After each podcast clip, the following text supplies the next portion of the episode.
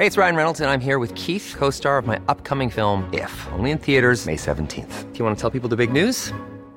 All right, I'll do. Sign up now and you'll get unlimited for $15 a month in six months of Paramount Plus Essential Plan on us. Mintmobile.com slash switch.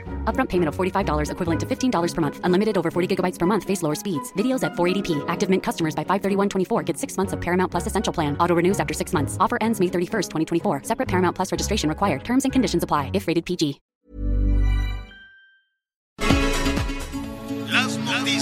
¿Qué tal? ¿Cómo le va? Buenas tardes. Estás a punto de escuchar Yo soy Javier Alatorre. las noticias con Javier Alatorre. La vamos a pasar muy bien. Comenzamos.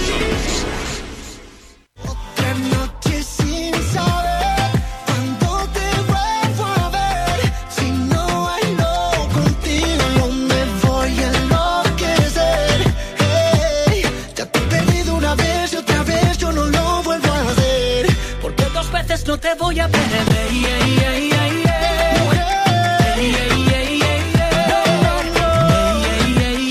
Bueno, pues estos dos quieren competir para la canción del verano, ¿no? La canción se llama Dos veces, seguramente la van a repetir mucho ahí en la letra, y cantan eh, David Bisbal, que es muy exitoso, y otro todavía más exitoso que es Luis Fonsi.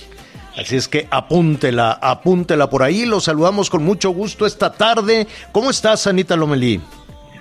Hola Javier, ¿cómo están? Muy buenas tardes. Miguelito, qué gusto saludarlos al fin viernes, viernes de celebración, porque pues nuestra casa, el Heraldo Radio, cumple dos años y la verdad, Sí. pues es un gusto, un orgullo y un trabajo titánico. Muchas felicidades pues a todas y a nosotros también. Ya les mandamos pastel a todos nuestros amigos, nuestras compañeras, compañeros allá en el Heraldo, pastel con dos velas. No sabía si dos pasteles o uno con dos velitas, entonces pues nos fuimos de uno con dos velitas. Miguel Aquino, ¿cómo estás? ¿Cómo estás, Javier, Anita, amigos? Me da mucho gusto saludarlos. Y bueno, pues me uno a esta felicitación. Dos años del Heraldo Radio, unos meses nosotros compartiendo esta gran experiencia junto con la cadena de Audiorama. Hoy por hoy, bueno, pues uno de los noticieros donde más eh, se escucha prácticamente en todo el país, precisamente gracias a esta fusión. Gracias por la confianza y sobre todo gracias por permitirnos llegar hasta cada uno de los hogares, desde Mexicali, señor, prácticamente hasta la zona de la península de Yucatán. Un abrazo para todos. Y ya es viernes y bueno, se han dado cuenta que prácticamente es el último viernes de junio. Nos terminamos el primer semestre del 2021. Parece que apenas, bueno, pues estamos haciendo cuentas pero- de que ya viene el siguiente año y pues yo no he visto muchos cambios a diferencia del otro, ¿eh? ¿Qué, qué prisas? ¿Qué barbaridad? ¿Qué prisas? ¿Ya voy a tener que sacarle iluminación otra vez? ¿Qué es eso? Ay no Javier, como que falta todavía el 15 de septiembre, eh, faltan las vacaciones de verano, falta el Día de los Muertos, tenemos tiempo.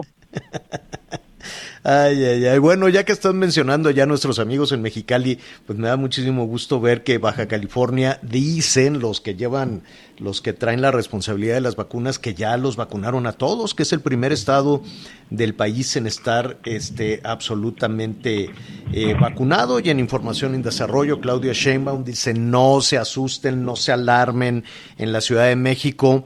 Ya ves que nos fuimos al amarillo y vamos a seguir en amarillo. Eh, de aquí a que se regrese al verde, yo creo que vamos a batallar porque todavía hay algunos contagios, pero dice que no, no es preocupante. Está diciendo en este momento Claudia Sheinbaum, eh, solo son algunos este, casos que no, que no significa una situación de, de- de alerta y que este que no que no hay una tercera ola no se va a cerrar nada la Ciudad de México yo no sé si la gente tenía el dinero guardado en el colchón o en dónde pero está todo lleno. Qué bueno hay muchísima hay muchísima actividad.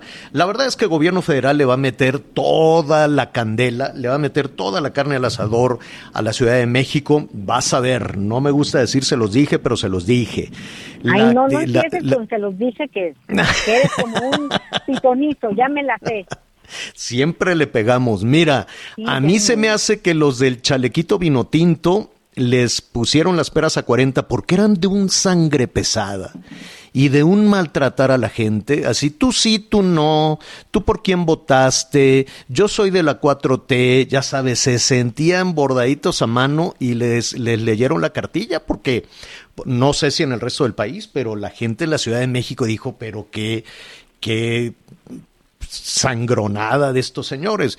Claudia, de, al ver eso, al ver que la gente pues se sentía maltratada por los guardianes de, de la galaxia o, o, de la nación. De la, los servidores de es, la nación. Ah, bueno, a esos Javier. este les cambió el chalequito por verde y aún Oye. así tuvo su efecto, ¿no? Entonces, Oye. en el análisis de por qué este Morena perdió la Ciudad de México, pues mucho tiene que ver la actitud que tuvo la 4T la actitud esta, tú, a ver, fórmate y dame tu credencial y déjame ver y a ver si te doy dinero porque yo soy de la 4T y déjame ver y tú, tú sí, tú no, yo voy a hacer el censo.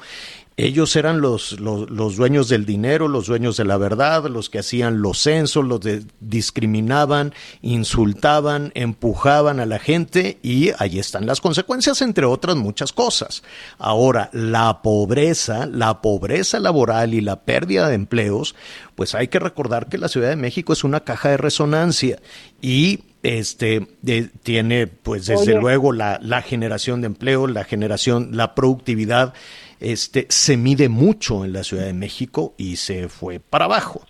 Entonces, Oye. pues vas a ver que van a llover el dinero, van a llover los programas, van a le van a, van a tener que descobijar a alguien. Seguramente van Una a tener cosita. que descobijar a aquellos estados que no son gobernados por Morena para meterle toda la carne al asador a la Ciudad de México, cosa que es injusta con el resto de entidades del país. Sí, Anita. Y hablando de los servidores de la nación, que pues ayer hablábamos de que Gabriel García Hernández se va de la coordinación general del programa para el desarrollo, programas para el hay desarrollo. Que, hay que decirle a la gente porque el programa, el, el cargo es muy rimbombante. El jefe de los chaleco vino tinto es este señor que ya, que ya, se fue, ya, que ya, ya renunció, ya son ¿no? Chaleco color kaki. Pero bueno, él se va al, al Senado y, se, y llega Carlos Torres, que era secretario técnico de la presidencia. Entonces, mm, él va a ser el bueno. nuevo eh, coordinador general de programas para el desarrollo. Qué bueno. Pues eso, eso, eso está muy bien. Bueno, pues ya estaremos ahí hablando del asunto. Le decía que hay, hay en este momento información en desarrollo en ese sentido. Claudia Sheinbaum está sí o sí tratando de, de recuperar este, pues la confianza y los afectos de, de la gente este está hablando también de que la línea 12 del metro ya va a estar este, funcionando dentro de un año. El aval es el presidente López Obrador, pero pues sí, qué bueno que, que, ya va a funcionar. Quisiéramos saber cómo van a reparar toda una línea en un año. ¿Cómo se tiene la certeza de que en los demás tramos elevados no le pusieron tres tuercas en lugar de las 20 que debería de llevar, o que si la mezcla del concreto en todo el tramo elevado fue, fue la adecuada, ¿cómo lo van a, cómo lo van a, a, reparar. Entonces dice que ya se está trabajando en la rehabilitación de la línea 12, eh, que quiere, que dice nosotros queremos que sea lo más pronto ¿no? posible. ¿Qué pasó? También anunció que habrá cambios en su gabinete y que ella pues los anunciará la próxima semana. Y pues bueno el único y primer nombre que suena es el de Florencia Serranía la actual la persona que solamente es directora del metro.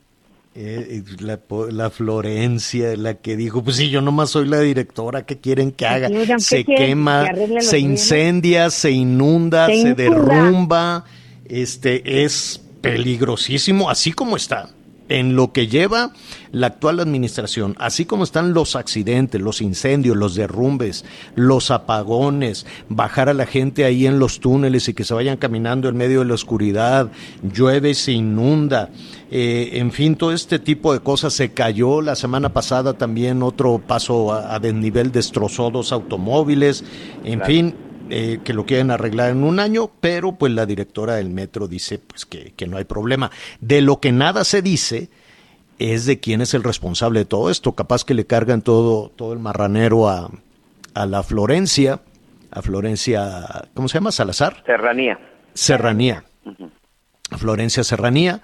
Este, y, y- y pasa el tiempo y, y mira, todos los políticos le apuestan al olvido, ¿no? Todos los políticos le apuestan al olvido, desde el exdirector de Pemex, expresidentes, todo el mundo le apuesta que se te van encimando las tragedias y las calamidades y, y vas en las emergencias, en las urgencias del día a día y ya se que ya no se habla de quién fue el responsable, quién lo construyó mal, quién se quedó con el dinero, si hubo un cochinito electoral o no hubo un cochinito electoral, si se robaron el, el dinero, si sacaron mal las cuentas o si simple y sencillamente lo construyeron mal.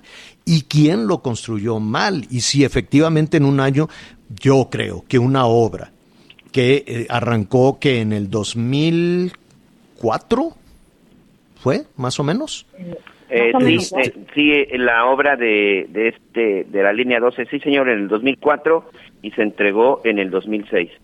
No, Bueno, sí, yo, yo no sé si efectivamente No, perdón. la van a reparar en un fue año. fue anunciada en el 2006, eh, inició por ahí del 2008 y terminó en el 2012.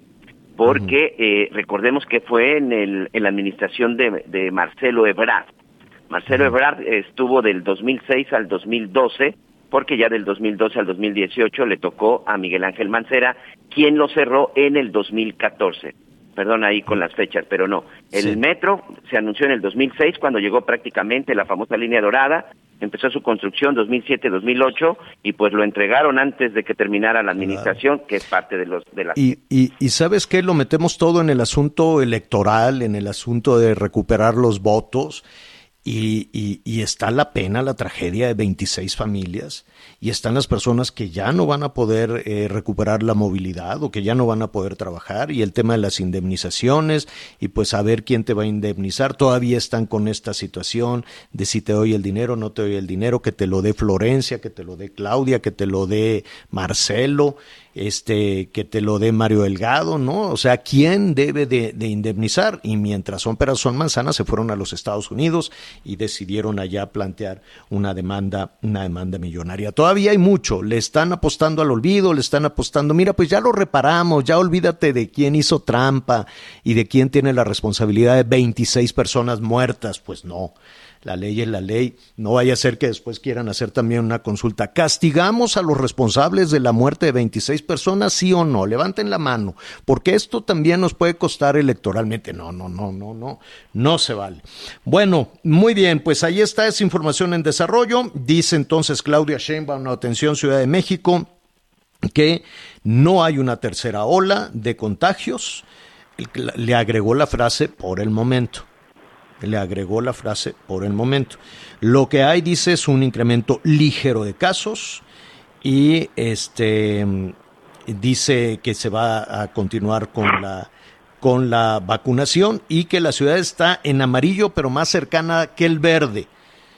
Está en amarillo más cercana al verde, no hay que alarmarse, dice Claudia Sheinbaum, pues eso es lo que está sucediendo en este momento. Y Miguel, este, ayer estrenaron allá en Quintana Roo el C5, que bueno, es una herramienta eh, que bien utilizada puede ser muy poderosa. Y el C5, para decirle a nuestros amigos, es un sistema de vigilancia, básicamente la instalación de 2.500 cámaras y va a ir creciendo año con año para eh, no solo garantizar la seguridad de, de las eh, personas en Quintana Roo, sino que también va a operar como un centro de emergencias, ¿no? El 911 Sí, sí, sí. o, o cuestiones de, de inundaciones, de lluvias, de huracanes. O sea, la, el, el centro es impecable, el centro es buenísimo. Ahora vamos a ver la operación porque apenas estaban ignorando esto cuando si, siguen, hubo noticias de que siguen las ejecuciones en, en Tulum. Sí, sí, así es, Javier. El día de ayer el gobernador, el gobernador Carlos Joaquín inauguró este centro, este centro de mando, este centro de mando conocido como C5. En realidad el, el nombre correcto es Centro de Comando, Control, Cómputo, Comunicaciones y Contactos Ciudadanos, C5. Y bueno, tiene que ver con contacto ciudadano porque como tú bien comentas, además de las llamadas, bueno, de las cuestiones de seguridad, en donde básicamente de qué se trata, de la instalación y ese lugar en donde se operan las cámaras de seguridad que están ubicadas en diferentes puntos. 2.200 cámaras de seguridad están instaladas en todo el Estado y estas, bueno, serán operadas desde este nuevo centro de control. Se van a atender las llamadas de emergencia a través del 911 y también será eh, para llamar eh, para las llamadas anónimas en el 089, es decir, en donde tú podrás llamar para hacer una denuncia de esta forma anónima para que si eres testigo de algún delito o eres o tienes información que permita detener a algún delincuente, puedes llamar al 089. También se estarán atendiendo aquí urgencias médicas y cuestiones de protección civil, que como bien saben, bueno, pues en esta parte del sureste del país, los huracanes, los ciclones, las tormentas, pues es donde se presentan el mayor número el mayor número de, de emergencias. Fíjate que ayer estuvo también por aquí el el ahora sí ex subsecretario, ex secretario de Seguridad, Alberto Capella, quien finalmente, bueno, pues ya presentó su renuncia de manera formal después de que en noviembre había él puesto ahí una licencia para que se investigara después de los actos de, de que donde una persona pierde la vida en el momento que precisamente se estaba manifestando un grupo de, de feministas. Había encargado como de, eh, como encargado del despacho el comandante Lucio Hernández Gutiérrez y ayer ya fue ya fue ratificado. Pero sí, Javier, estábamos en medio de toda esta inauguración que por cierto este dicen que es más yo yo no lo conozco este no fui de los no fui de los invitados entonces ya ya veré la forma de poder tratar de ingresar. bueno pues hoy hoy mismo Miguelón pero pues si tienen ahí mucho mucho interés nos dicen nuestros amigos de que pues tú que estás en todos estos temas de, de, de, seguridad, lo conozcas. Hasta donde yo me quedé, tenían ahí tu lugar hasta adelante. Pues no sé, pues, pero, pues, no llegó la invitación, pero bueno, Dicen, conozco, el de la ciudad, conozco el de la te la habrán escondido en tu casa. Fíjate que conozco el de la Ciudad de México, conozco el del Estado de México, la verdad que son impresionantes. En su momento también lo que fue el centro de mando de la Policía Federal, que también era una cosa impresionante. Hoy dicen que el de Quintana Roo es uno de los, es el más grande y sobre todo con mayor tecnología en América eh, Latina. Este, dice, vamos viendo, vamos a ver, y ya lo iremos conociendo. Lo que sí te digo es que el día de ayer, por lo menos, se presentaron tres ejecuciones en Tulum, este, en la playa, señor. Ayer unos sujetos en plena playa llegaron y ejecutaron a, a, tres personas que se encontraban en este lugar y una pero era era persecución o la gente estaba ahí en un camastro y la llegaron gente, no la gente estaba por ahí aparentemente son de los mismos vendedores y llegaron unos sujetos y lo balearon. En un caso fueron dos y en un caso, este, horas más tarde se daba un tercero. Ayer aquí en la zona de Cancún, una persona saliendo de un centro comercial también, el día de ayer fue baleada y también otra persona en una de las regiones. Las regiones son los que están afuera prácticamente de lo que es la zona principal del centro, que es la, las zonas que se encuentran aledañas, lugares que sinceramente tú llegas y siempre uno se imagina que Cancún, que este, pues que todo es bonito y el puerto y el turismo y los extranjeros, pero no. La verdad es que hay muchas zonas que, perdón por lo que voy a decir, que no le han importado a ninguna autoridad, ni municipal, ni estatal, ni mucho menos federal, que forman parte de lo que es el municipio de Benito Juárez y de repente solo todo se concentra aquí en esta zona principal que es la de Cancún. Hay mucho que hacer en materia de seguridad. Pero son tres, son tres, tres temas. Eh, o sea, yo, yo entiendo la, la, premura del tiempo, tenemos que ir a Michoacán, vamos a ver esta preocupación también de los aguacateros. Eh, aquí vamos recorriendo, ¿no? Ya vimos la buena noticia de Baja California, la situación en la Ciudad de México, esta situación preocupante en Quintana Roo. Nada más vamos a detenernos un, poco. Es muy grave que tú estés en un club de playa, eh, quiero suponer, los, en un club de playa hay que decirle a nuestros amigos, es, yo entiendo que las playas no se deben de privatizar, pero este, son sitios a donde la gente llega, paga, le dejan ahí eh, pues estar en una palapa y le ponen un camastro y, y, puede pues pasar ahí el día. ¿Es así? Así es, que además, otra de las cosas que hay aquí en Quintana Roo, porque además no hay forma en el 70% de las playas y en Tulum me atrevo a decir que en el 80% de las playas, señor. Aquí eso de las playas públicas, la verdad es que es de esas, este, de repente puede ser algo que no existe. Aquí en Cancún se está trabajando mucho por recuperarlas, pero bueno, si tú no llegas a un club de playa a pagar, no puedes ingresar y no puedes acceder a este tipo de lugares. Sí, son lugares. Ahí estaba esa persona, eh, pero como, como, como qué, como trabajadores, como turistas, como visitantes? ¿Qué, qué, qué pasó? Estas personas que fueron eh, eh, ejecutadas en Tulum, aparentemente es gente que trabajaba ahí como vendedores. Pues hay mucha gente que de repente se te sigue acercando y ahí, bueno, pues te ofrece cualquier tipo de servicios. Ellos que pueden ser desde los que te rentan los camastros, que te rentan las sombrillas, que te pueden llevar el ceviche o algo por el estilo porque trabajan en pequeños restaurantes o vendedores que andan que andan precisamente caminando en la playa. Eh, una de las ejecuciones que se da en la playa es precisamente en contra de dos sujetos que andaban ahí en la playa y que supuestamente, bueno, pues se dedican, prestadores de servicios les llaman, que supuestamente eran prestadores de servicios. En los disparos incluso alcanzaron a lesionar a una mujer, a una turista que se encontraba en el lugar. Solo murieron los dos sujetos con los que fue directamente el ataque, señor. Qué barbaridad. Pues lo vamos a, lo, lo, vamos a retomar justo en esta situación de verano.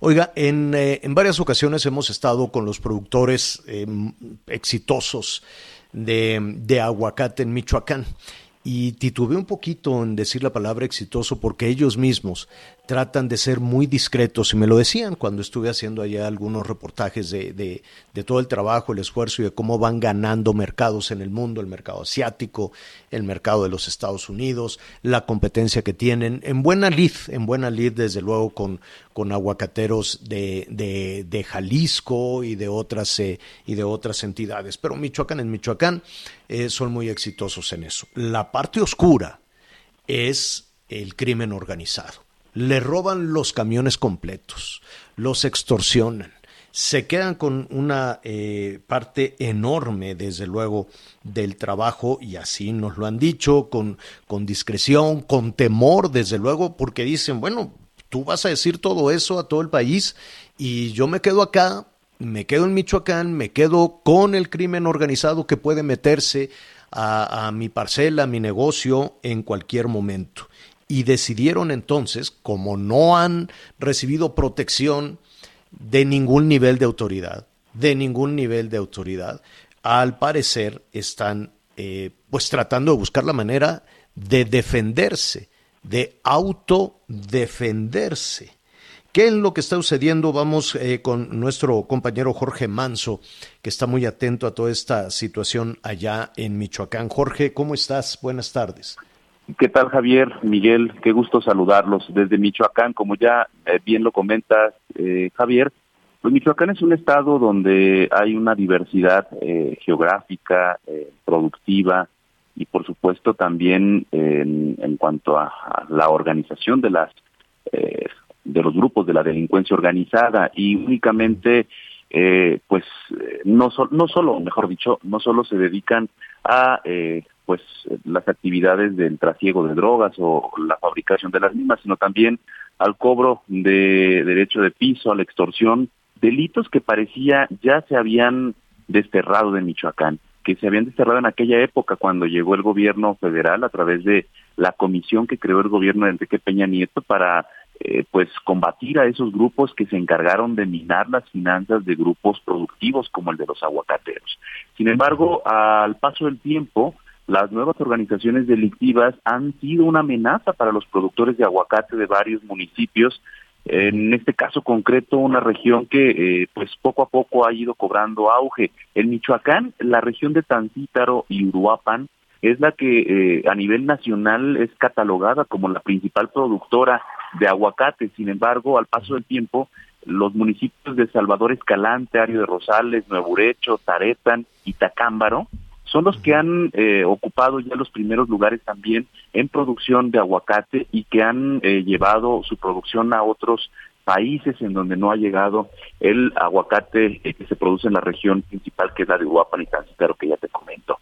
Pero esto viene acompañado de una serie de eh, pues hechos que también preocupa, como es eh, pues que ya se han convertido en los rehenes de la delincuencia, han sido ya eh, pues de manera reiterada eh, extorsionados y otros delitos más que se han cometido en sus territorios y ellos han decidido pues ya no permitir esto. Y es por ello que eh, no eh, han confiado ya en la autoridad y han contratado o han eh, dispuesto de elementos de eh, seguridad privada, que amarle así es difícil, pero pues de alguna manera ellos dicen nosotros preferimos protegernos solos, no son autodefensas, también lo han aclarado, son hombres armados que se dedican a cuidar accesos salidas de los municipios en donde ellos tienen el control para evitar que eh, los grupos de la delincuencia estén haciendo de las suyas. Este modelo ya se ha replicado en otros municipios como Tancítaro y San Juan Nuevo, en donde eh, grupos armados contratados por la misma población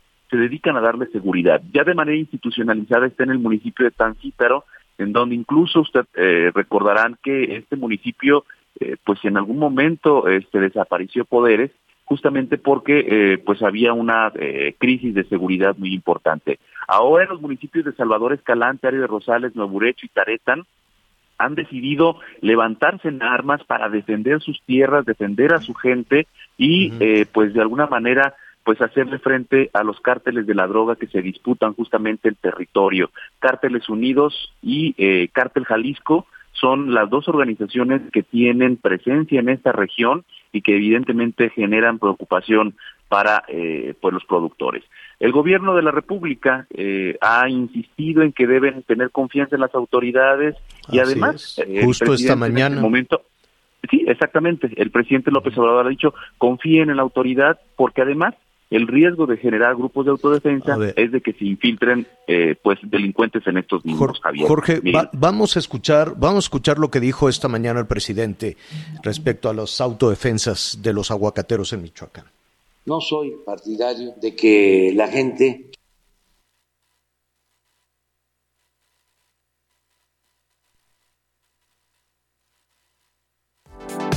no soy partidario que la gente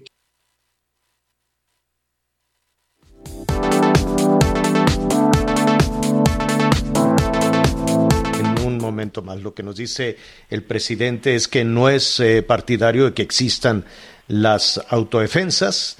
Dice que se puede garantizar la seguridad de los ciudadanos y que eso corresponde al Estado. Claro, eh, así es. Es la, es eh, la tarea por la cual no surge el Estado como tal. Es la principal tarea proteger a la ciudadanía. El Estado no, no, no es el Estado mexicano, sino en general en el mundo. Lo demás, los ciudadanos eh, podremos tener la, la, libertad de saber hasta dónde seguir, hasta dónde no, pero tener la certeza de que salimos y regresamos a casa. Esa es la tarea número uno del Estado. Usted díganos si se está cumpliendo o no. Escuchemos ya al presidente. No soy partidario de que la gente se arme y forme grupos para enfrentar a la delincuencia, porque eso no da resultados y a veces en estos grupos se infiltran maleantes. Y tiene, tiene razón el presidente, ya hemos visto las experiencias justo Jorge, ahí en Michoacán, en la administración de Enrique Peña Nieto, aquello se convirtió en un infierno, ¿no? Cuando desde la propia autoridad, ¿te acuerdas con aquel virrey este abusivo que mandaron a, a Michoacán? Alfredo Castillo, señor. Alfredo Castillo, desde luego, se, este, se generó este problema brutal. El presidente tiene, tiene la razón, esa es la tarea del Estado. Y luego, ¿qué hacemos? ¿Qué es lo que dice la ciudadanía? Eh, eh, ¿qué, has medido tú en ese sentido, Jorge?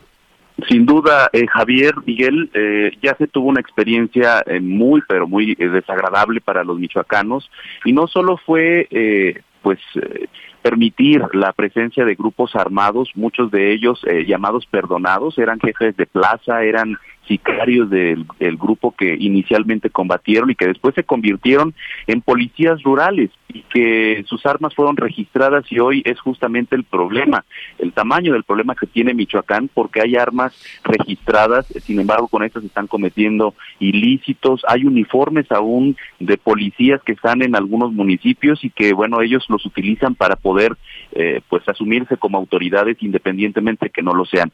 La ciudadanía lo que hace justamente es pues quedarse callada. Sí, porque no pueden, eh, ven que la autoridad se ve rebasada. El más claro ejemplo lo vemos en Aguililla, en donde a los ojos del mundo, aun y cuando la situación es crítica, cuando se quedan sin energía eléctrica durante días, se quedan incomunicados no solo eh, por carretera, sino sin telefonía, sin luz, sin ningún tipo de medio de comunicación, pues la autoridad no hace nada. ¿Qué hacen? Quedarse callados y obviamente eh, pues sumisos ante el poder de los grupos delincuenciales que en todo rebasan a las capacidades institucionales, por lo menos las que están desplegadas en los municipios. En la región de Aguililla es lo más claro que se vive. En este momento está este eh, pues nuevamente el corte a las vías de comunicación, avanza el grupo del cártel Jalisco Nueva Generación hacia el municipio de Apaxingán, en donde pues bueno está la pelea eh, por el territorio entre cárteles unidos y cártel Jalisco, y este es el más claro ejemplo de lo que se vive en este momento en Michoacán. No te estoy hablando de historia, te estoy hablando de la realidad y de la actualidad. Claro, claro. Pues eh, Jorge, ¿qué, qué situación tan difícil. Em, y uno se queda reflexionando desde luego, y el presidente toda la tiene toda la razón. Esa es la obligación, esa es la tarea del Estado. Ahí es en donde todos los ciudadanos este, eh, deberíamos de descansar y de tener la certeza de que nos vamos a ocupar eh, de, de, la educación, de la alimentación, de sacar a los nuestros adelante, sin este, sin que nos estén regalando este dineros y becas y todo, que lo que lo que se requiere es tener la certeza de que podemos salir a trabajar y de que podemos recuperar eh, nuestras calles. Tiene razón el presidente. La Ciudad de México queda muy lejos entonces de todos estos municipios en Michoacán, en Guerrero, en Guanajuato, en Veracruz, en Tamaulipas, en Sonora, en Baja California, en Nayarit, ¿no? En donde tú quieras, en Zacatecas que está ardiendo, ¿no? En Quintana Roo. Y este, pues sí, el Palacio Nacional queda muy lejos del Palacio Municipal, donde pues habrá que ver quién, ¿no? O por qué esa sumisión o por qué los policías o los tres niveles, cuando se tiene tres niveles o dos niveles, el, el estatal y el federal, voltean para otro lado cuando se les necesita. Ahí está el caso de Reynosa, más claro no se puede. Jorge, muchísimas gracias. Javier, Miguel, como siempre es un gusto estarles reportando desde Michoacán y me mantengo al tanto de lo que sigue ocurriendo en este estado. Muchas gracias y excelente inicio de fin de semana. Gracias, buen fin de semana y felicidades, Jorge, este, en este segundo aniversario del, Heraldo Radio, un factor eh, fundamental para ese exitoso segundo aniversario. Un abrazo, gracias. Vamos a hacer una pausa y volvemos inmediato. Sigue con nosotros. Volvemos con más noticias. Antes que los demás. Todavía hay más información. Continuamos. Oiga, pues em, antes de, presentar y agradecerle desde luego a Pedro Taillo que nos ayude a entender cómo nos estamos moviendo con todos estos anuncios que de pronto se, hacen por eh, las diferentes eh, dependencias eh, económicas y financieras. Em, el pronóstico de crecimiento del país va, va bien, ¿no? En este rebote, no necesariamente se ha repuntado todo lo que la economía eh, ha caído, tenemos problemas, ya hemos explicado aquí el concepto de pobreza laboral, es decir, trabajamos más y ganamos menos, y hay todavía dos millones y medio de personas que siguen sin encontrar el empleo perdido. Eh, se cayó en pobreza, sí, se cayó en pobreza. Hay ahora toda una discusión de qué es la clase media y nos podemos ir a los eh, extremos de lo que significan los ingresos familiares para formar parte de la clase media que tiene un, un, un, un, acento más emocional que otra cosa, aunque ahora pues la meta nos las han puesto muy alta, ¿no? Porque pues ser fifi, que uno consideraba que la, que, que la clase media era fifi, este, pues no, que ahora en, en, Palacio Nacional nos pusieron la vara altísima, necesitas 500 millones de dólares para ser fifi entonces eso abre todavía el abismo, por lo menos en la aspiración decían, bueno, pues este estoy batallando, pero como quiera, fifi, este puede puede ser con aquello que eso significara, pero en la realidad hay cuestiones como la inflación, ¿no? Como los precios, como el desabasto incluso de muchísimos productos y el dinero está más caro, ¿no? Cuando vemos que el Banco de México aumenta las tasas de interés. Vamos a tocar esos dos puntos, esas dos mediciones, de qué manera las podemos utilizar y como siempre el experto en esto es Pedro Tello, a quien me da muchísimo gusto saludar. ¿Cómo estás Pedro? Muy buenas tardes. Javier, muy buenas tardes, gracias por el favor de la invitación y aquí estoy a tus órdenes. Mm, al contrario, Pedro, gracias a ti, la inflación. Em, evidentemente lo vemos en el día a día, ¿no? Lo vemos eh, si mezclamos, si, si combinamos el aumento en los precios con eh, la disminución en los ingresos, con este concepto que ahora pues se ha mencionado tanto de pobreza laboral, pues el cóctel no es nada agradable.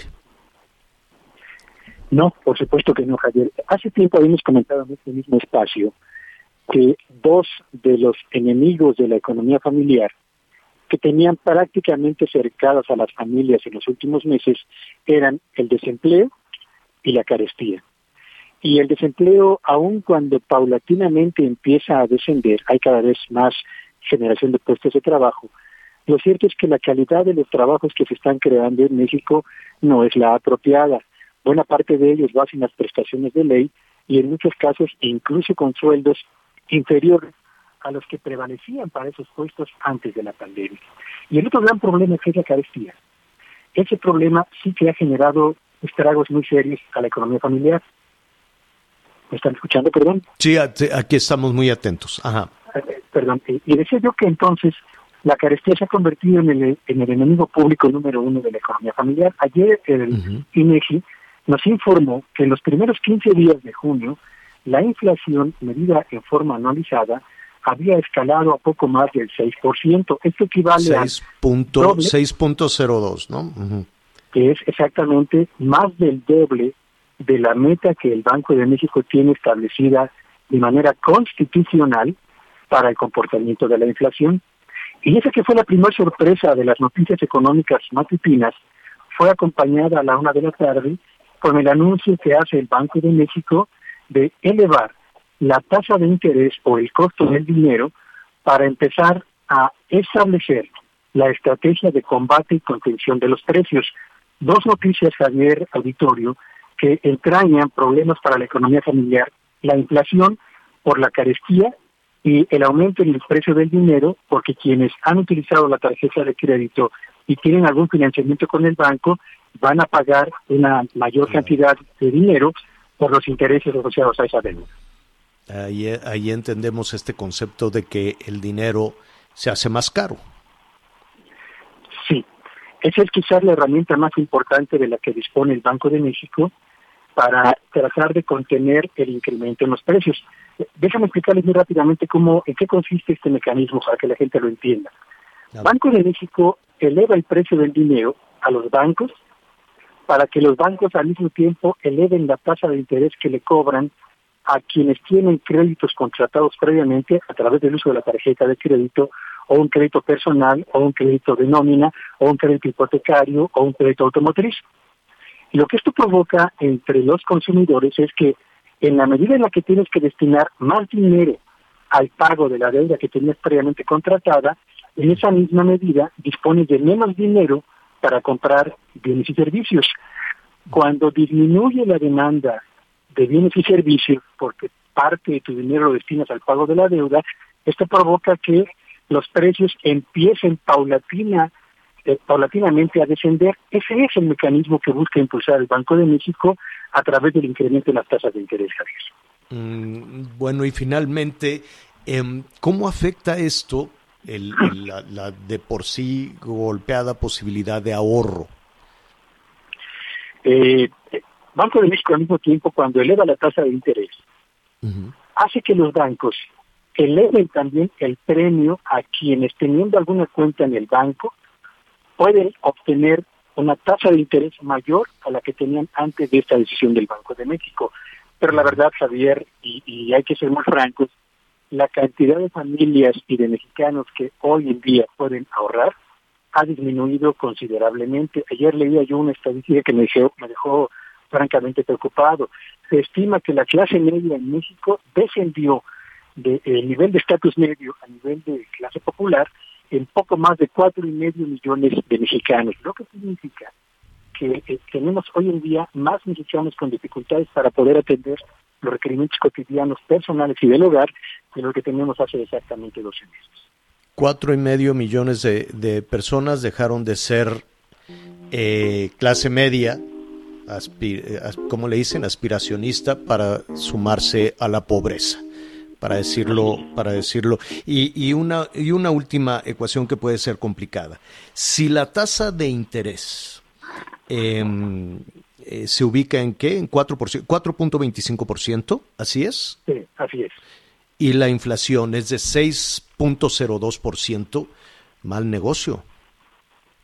En efecto, en efecto. Esa es la otra parte de la historia. Si usted ahorra en un banco y le, y le pagan 5%, va a estar perdiendo el equivalente a un punto porcentual porque la inflación está por arriba en ese porcentaje. Todavía sigue esto muy cuesta arriba, muy cuesta arriba, pero eh, pues tampoco hay que derrotarse, o sea, hay que buscarle también oportunidades, oportunidades en todo esto.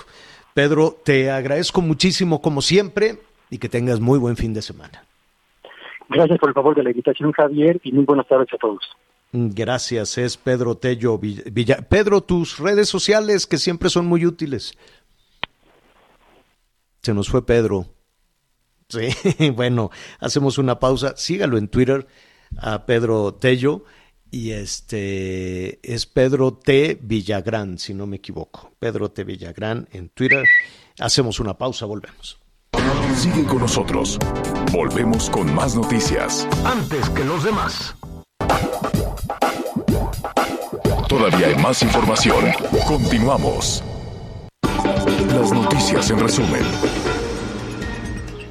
Carlos Torres Rosas será el nuevo titular de la Coordinación de Programas para el Desarrollo tras confirmarse la salida de Gabriel García Hernández. Así lo anunció el presidente Andrés Manuel López Obrador.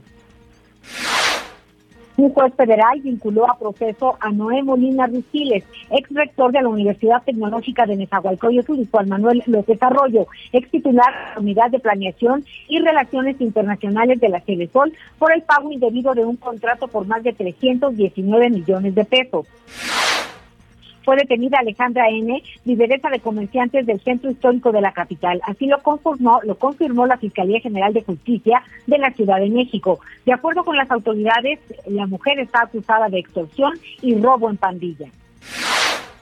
Hoy el dólar se compra en 19 pesos con 62 centavos y se vende en 20 con 6 centavos. Muy bien, muchas gracias. Continuamos, continuamos con más información y sobre todo, bueno, gracias a todos nuestros amigos que nos acompañan. Gracias por todos los mensajes.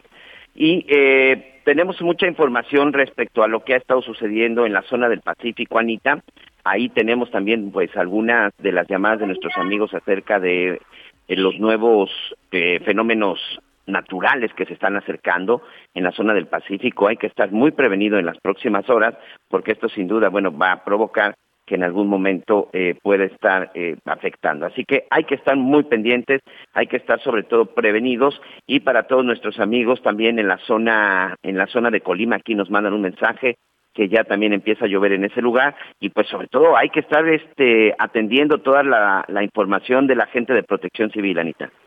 Así es, muy pendiente también en la capital porque bueno, ya hace un ya hay un ventarrón eh, y está nublado, así que hay que tener mucho cuidado porque por lo regular esta semana hemos sufrido severas inundaciones. Y Miguel, también nos preguntan en relación al Programa Nacional de Vacunación en la Ciudad de México. Y bueno, hoy por lo pronto se pone la segunda dosis de Pfizer en, personas de 50 a 59 años en Venustiano Carranza, Miguel Hidalgo, Benito Juárez, Coyoacán, Tlalpan y Azcapotzalco. Y también eh, del 28 de junio 2 de julio se aplicarán la segunda dosis de estas vacunas en eh, en la Venustiano Carranza, Benito Juárez, Coyoacán, Tlalpan y Azcapotzalco. Muy importante que no haya tenido oportunidad de vacunarse y ya no es realmente su turno, no importa. como les dicen, las personas rezagadas ahorita pueden acudir a cualquier centro de vacunación, nada más estén pendientes que sea la, la segunda dosis o la que les pusieron en, en la primera ocasión y los vacunan sin ningún problema, Miguel. Así es, y bueno, vamos rápidamente a una pausa, pero antes, ¿qué le parece si hacemos un recorrido por el interior de la República? El Instituto Electoral y de Participación Ciudadana notificó la cancelación de registro de tres partidos políticos que no alcanzaron la votación del 3% en los resultados de la elección del pasado 6 de junio. En este sentido, en la elección de gobernador, el partido Encuentro Solidario alcanzó una votación del 1.4%, redes progresistas apenas el 1% y Fuerza por México el 1.2%, mientras que en diputaciones de mayoría relativa el partido Encuentro Social logró el 2.1% de la votación, Fuerza por México el 1.7% y redes sociales progresistas el 1.3%, en tanto que en la de diputados de representación proporcional el partido Encuentro Social apenas alcanzó el 2%, Fuerza por México 1.7% y redes sociales progresistas el 1.4%. Son los partidos que pierden registro tras esta elección. Informó desde Chilpancingo Guerrero Rosario García Orozco. Se envenenó mi relación con el presidente de la República por el tema del agua, fue lo que mencionó Javier Corral Jurado, gobernador del estado de Chihuahua. Indicó que la relación que ha mantenido con el presidente de la República Andrés Manuel López Obrador ha sido muy compleja y aseguró que esta se envenenó a raíz del tema del agua y las presas de Chihuahua. Detalló que en algunos temas coinciden, sin embargo, dijo que su relación cayó en la polarización por la guerra intestina que se vive al interior del gabinete del presidente y que fue la causa del envenenamiento del que fue parte el presidente en el tema del agua. Desde el estado de Chihuahua, informó Juan Carlos Estrada. El Servicio Meteorológico Nacional informó que la recién formada tormenta tropical Enrique ocasionará lluvias en cuatro estados del país y advirtió que podría evolucionar a huracán categoría 1 durante la madrugada de este domingo 27 de junio, cuando se ubique a 300 kilómetros al suroeste de Manzanillo, Colima. En estos momentos, la tormenta se localiza al sur de las costas de Colima, Michoacán y Guerrero, donde además de Oaxaca provocará lluvias muy fuertes que podrían acompañarse de descargas eléctricas, fuertes vientos y posible caída de granizo, así como incrementar los niveles de ríos y arroyos hasta provocar deslaves e inundaciones. Además, se espera oleaje de 1 a 3 metros de altura en costas de dichos estados, por lo que se hace un llamado a la población de extremar precauciones. Informó Liz Carmona. Sigue con nosotros. Volvemos con más noticias. Antes que los demás. Todavía hay más información. Continuamos.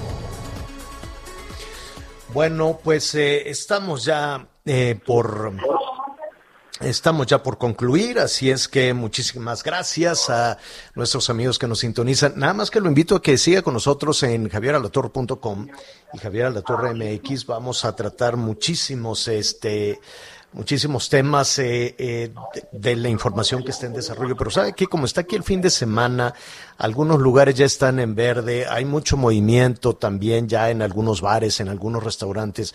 Mucho cuidado los jóvenes porque por ahí en redes sociales ya se está hablando de algunos jóvenes intoxicados pues con una droga que les ponen ahí en, la, en, los tragos, en los vasos. ¿Cómo, ¿Cómo se llama eso, Miguel, que les ponen?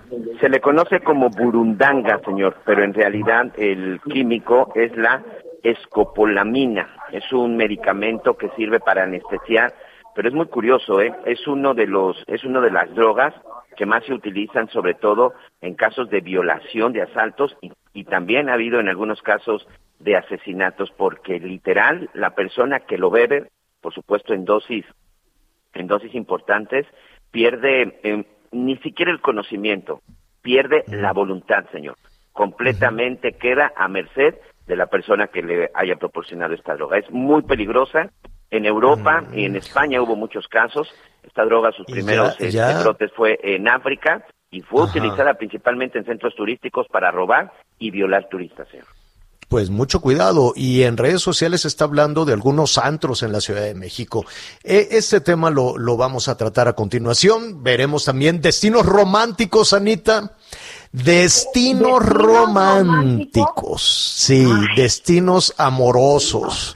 Al ratito vamos a hablar también de todo eso. Y a propósito amoroso, vamos a enviarle un abrazo a todas nuestras compañeras y compañeros de El Heraldo, del Heraldo Radio. Muchísimas gracias. Eh, un abrazo a Franco, Franco Carreño, Adrián Laris, a todo el equipo, desde luego, a todos los directivos de, de El Heraldo Media Group que están con este aniversario. Y desde luego, muchísimas gracias también a todas las estaciones, que son muchísimas, enlazan a todo el país, de Audiorama. Audiorama, esta empresa comandada por don Javier Pérez de Anda. Bueno, muy bien, así llegamos al fin de semana. Cuídese mucho, pásese, cuídese mucho, cubrebocas y lo que usted quiera, pero pues diviértase, relájese, pásela bien. Tuvimos una semana complicadísima. Nosotros lo esperamos en javieralatorre.com, Javier Alatorre MX. Gracias, buenas tardes.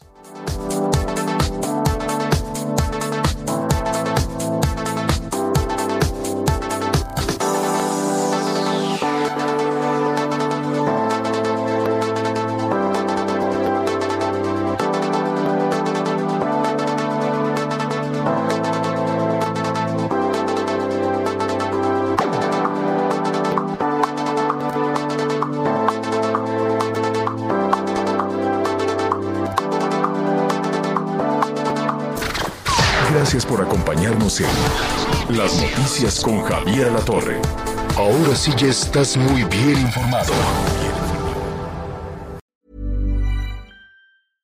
Imagine the softest sheets you've ever felt. Now imagine them getting even softer over time. That's what you'll feel with Bowl and Branch's organic cotton sheets. In a recent customer survey, 96% replied that Bowl and Branch sheets get softer with every wash. Start getting your best night's sleep in these sheets that get softer and softer for years to come. Try their sheets with a 30-night guarantee. Plus, get 15% off your first order at bowlandbranch.com. Code BUTTERY. Exclusions apply. See site for details.